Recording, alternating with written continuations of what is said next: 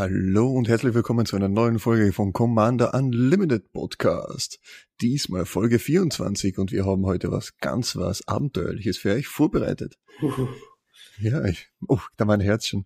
Ähm, ich bin wieder euer Thomas und Gott sei Dank, Gott sei Dank bin ich wieder nicht alleine und diesmal ist er endlich aus seinem langen und natürlich ersehnten Urlaub und recht gefertigten Urlaub wieder retour.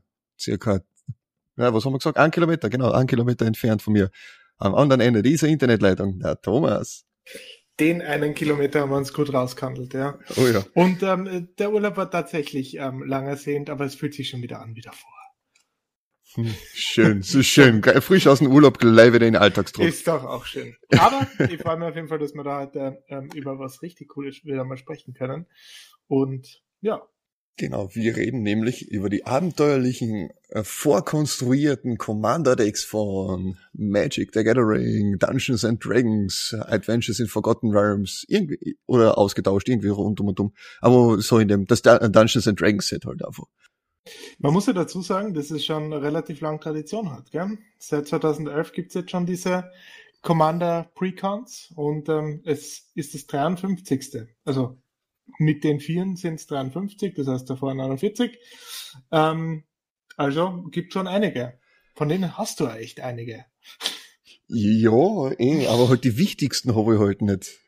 Naja, was nicht ist, kann ja noch werden, oder? Ja, aber ich glaube, das wird noch preislich etwas zacher sein. Aber nein, natürlich, die, die, die äh, Decks kommen seit 2011 jährlich außer, mindestens vierer sind es gewesen und seit letzten Jahr oder vorletzten Jahr, glaube ich, bin mir nicht, nicht ganz sicher, geben es dann richtig, richtig viel Gas auch mit den Precons und bringen einmal ein Vierer-Set heraus, was gerade momentan läuft, was gerade da ist, und dann zusätzlich für spätere Zeit noch zwei weitere. So war es dann bei letztes Jahr zum Beispiel mit Sendika und äh, dann auch noch bei Commander Legends sind auch noch einmal zwei kommen. Also war es letztes Jahr mit vier also vier zusätzlich, acht insgesamt. Und dieses Jahr wird es auch genauso sein. Vier jetzt, zwei kommen dann später mit Crimson Vow und dann noch einmal zwei später für äh, Midnight Hunt Innistrad. Man muss doch auch noch ein Geschäft machen bei Wizards. ja, gerade recht, gerade recht zur Weihnachtszeit, weißt du. ähm, aber ja, die Precon-Server sind ja eigentlich auch recht interessant. Auch die, die jetzt momentan draußen sind. Gehen wir gleich mal in Medias Res, oder nicht? Absolut. Was sind denn da für eine Themen dabei, wenn wir schon vier haben? Also, ähm, das erste, Aura of Courage, ähm, in den Farben Band, ähm, das heißt grün, weiß und blau.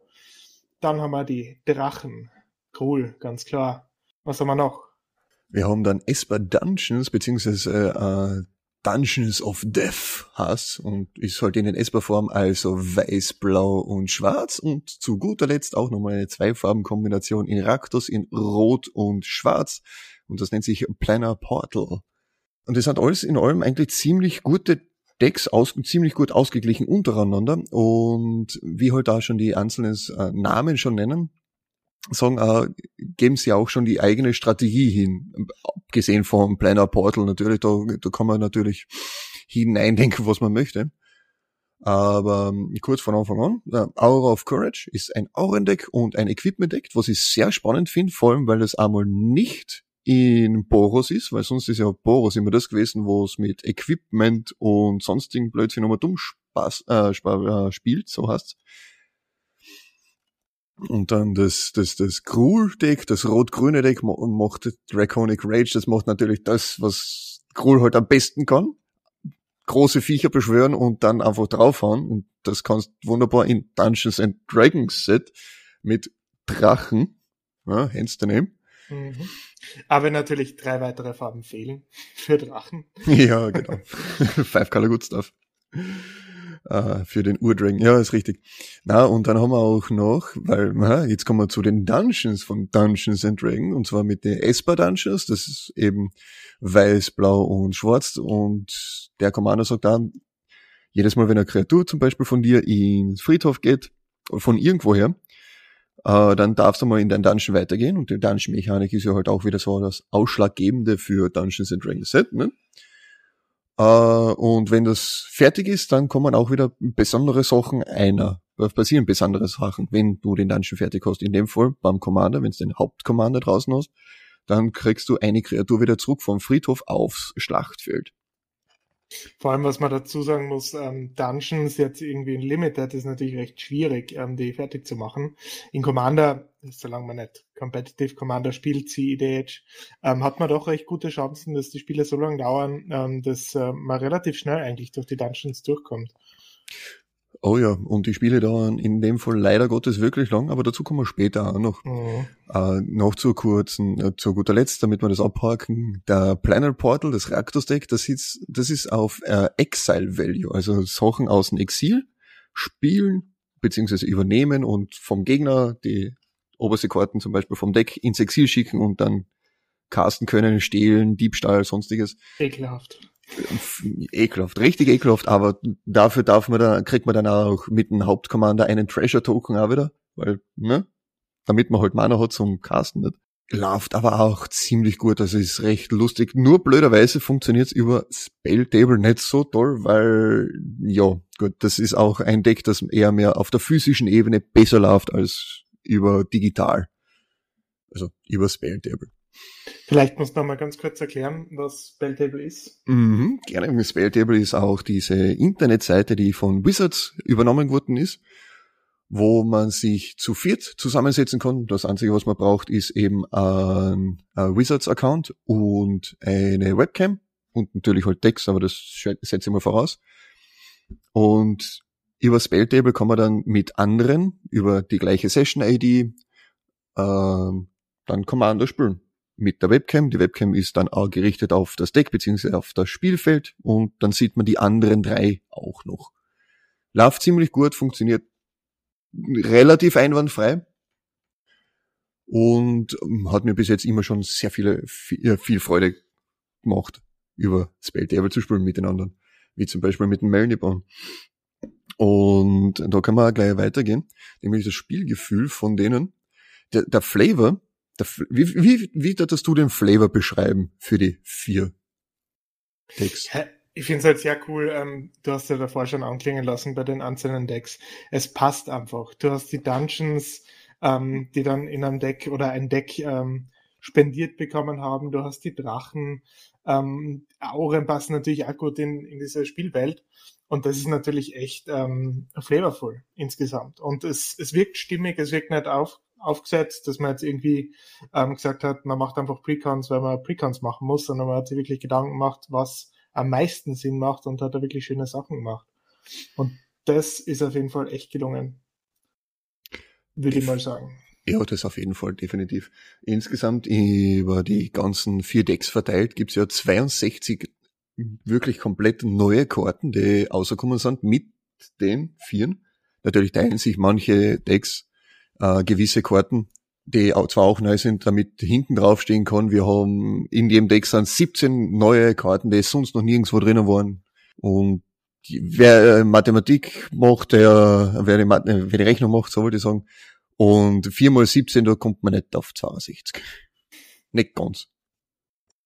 Was natürlich auch echt cool und flavorful ist, ähm, sei auch noch dazu gesagt, ähm, die Länder, die dabei sind, ähm, sind die D&D Basic Lands ähm, mit einer eigenen Beschreibung, also mit einem eigenen Text drauf, einem Flavortext. Das gab es bisher noch nie.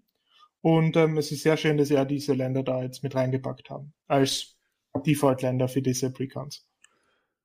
Genau, und äh, für die Sammler unter euch kann auch sein, ähm, bei mir war es jetzt so, ich habe jetzt von jedem einzelnen äh, D&D-Land mit dem Flavortext, die vier verschiedenen Varianten, die auch schon im Deck drinnen sind, für diejenigen, die es interessiert. Ne? Aber das ist ja. nicht das Einzige, was da Wunderbares drinnen ist, weil es gibt ja auch, weil so ein Precon-Deck ist die beste Variante, um wichtige Reprints von damals noch, die für eben Commander oder sonstige ähm, Formate gebraucht werden, einzubringen, ohne dass man zum Beispiel das hochgeheiligte Standardformat irgendwie ähm, verändern kann. Also zum Schlechten verändern kann. Unter anderem sind da auch ziemlich viele äh, sehr wertvolle Karten dabei von den Reprints her, wenn man so schaut. Mhm, definitiv. Zum Beispiel eben die, äh, den Pure Steel Paladin, das ist ein 2-2er für Weiß-Weiß, der ist im Aurendeck drinnen, ist ein Humanite und der sagt, jedes Mal, wenn ein Equipment aufs Schlachtfeld kommt bei dir, dann darfst du Karten ziehen. Das ist ein Minisram. Das ist doch herrlich. Und sobald du drei äh, Equipment beziehungsweise drei Artefakte oder mehr kontrollierst, kostet das Equippen von jeder einzelnen Equipment, was du hast, nichts mehr. Also gratis. Also, da muss, da muss ich jetzt natürlich dazwischen treten. Äh, ein Miniscrum ist er doch tatsächlich nicht, ähm, weil er ja tatsächlich um einiges besser ist als RAM. Aber Sam ist auch mit dabei. Im selben ja. Deck. Ja, das stimmt, das stimmt durchaus.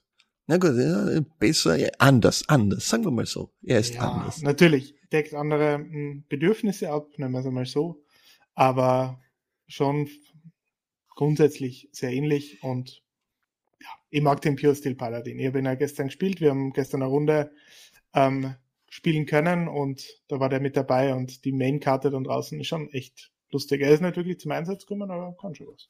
Ja, dafür war, war das Removal zu stark. Aber es sind ja auch ganz andere äh, wichtige Reprints auch, die eigentlich schon mittlerweile für die jeweiligen Formen Commander Staples sind. Heroic Nicht, Intervention. Zum, zum Beispiel. Beispiel. Oder auch das Sword of the Enemies haben wir auch wieder. Das haben wir das letzte Mal gesehen in, wann war denn das? Ich glaube, äh, abgesehen von dem Mystery Booster natürlich. Das war, glaube ich, 2017 im Commander Deck von, von, von, von Edgar Markov war das. Mhm. Also ganz was Seltenes. Auch ewig lang nicht, nicht wiederkommen.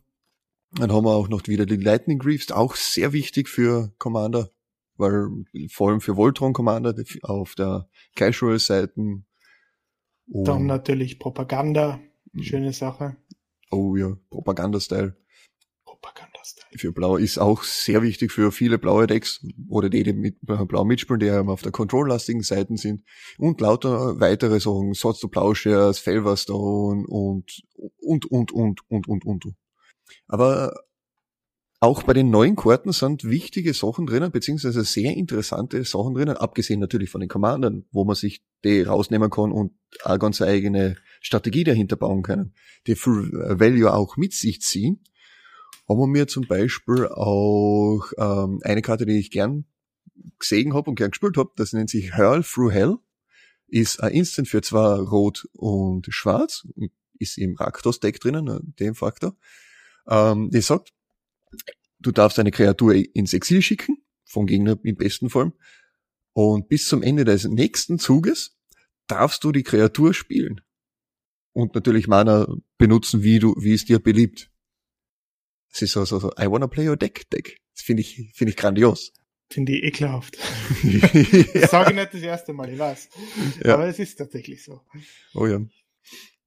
Auch gibt's da auch einen Cycle, diesmal in fünf, einen fünfjährigen Cycle, der sich durch das ganzen Decks zieht. Das sind die sogenannten äh, Endeavors oder zu gut Deutsch Unterfangen. Und die sind sehr D&D speziell die sagen, die sind alle ziemlich gleich, ziemlich gleich teuer. Fünf und dann die jeweilige Farbe, zweimal die jeweilige Farbe, also fünf blau-blau zum Beispiel für das Arcane Endeavor. Und wenn man den spielen will, braucht man Würfel. Weil das halt, ja, die Dungeons and Dragons. Und man würfelt, bleiben wir jetzt beim Beispiel für Arcane Endeavor, man würfelt zwei D8, also achtseitige Würfel. Und dann suchst du dir ein Ergebnis aus Du darfst Karten, so viel wie dieses Ergebnis ist, ziehen. Und für das andere Ergebnis, was du gewürfelt hast, darfst du ein Instant oder Sorcery mit den gleichen umgewandelten Mana-Kosten, mit den gleichen CMC, von deiner Hand wirken, ohne die Mana-Kosten zu bezahlen. Für gratis. Also wenn du zweimal acht äh, gewürfelt hast, Hammer. Und so zieht sich das halt durch das Grave Endeavor. Das Schwarze brauchst du zwar D10, für das Rot, das Reckless Endeavor brauchst 2D12, für das Valiant Endeavor äh, 2D6 und für das äh, Grüne, fürs äh, Wild Endeavor 2D4. Du kriegst dann halt auch jeweils, was die Farbe halt macht, solche Sachen außer. Finde find ich richtig herrlich. Also ich, ich mag diesen Cycle sehr.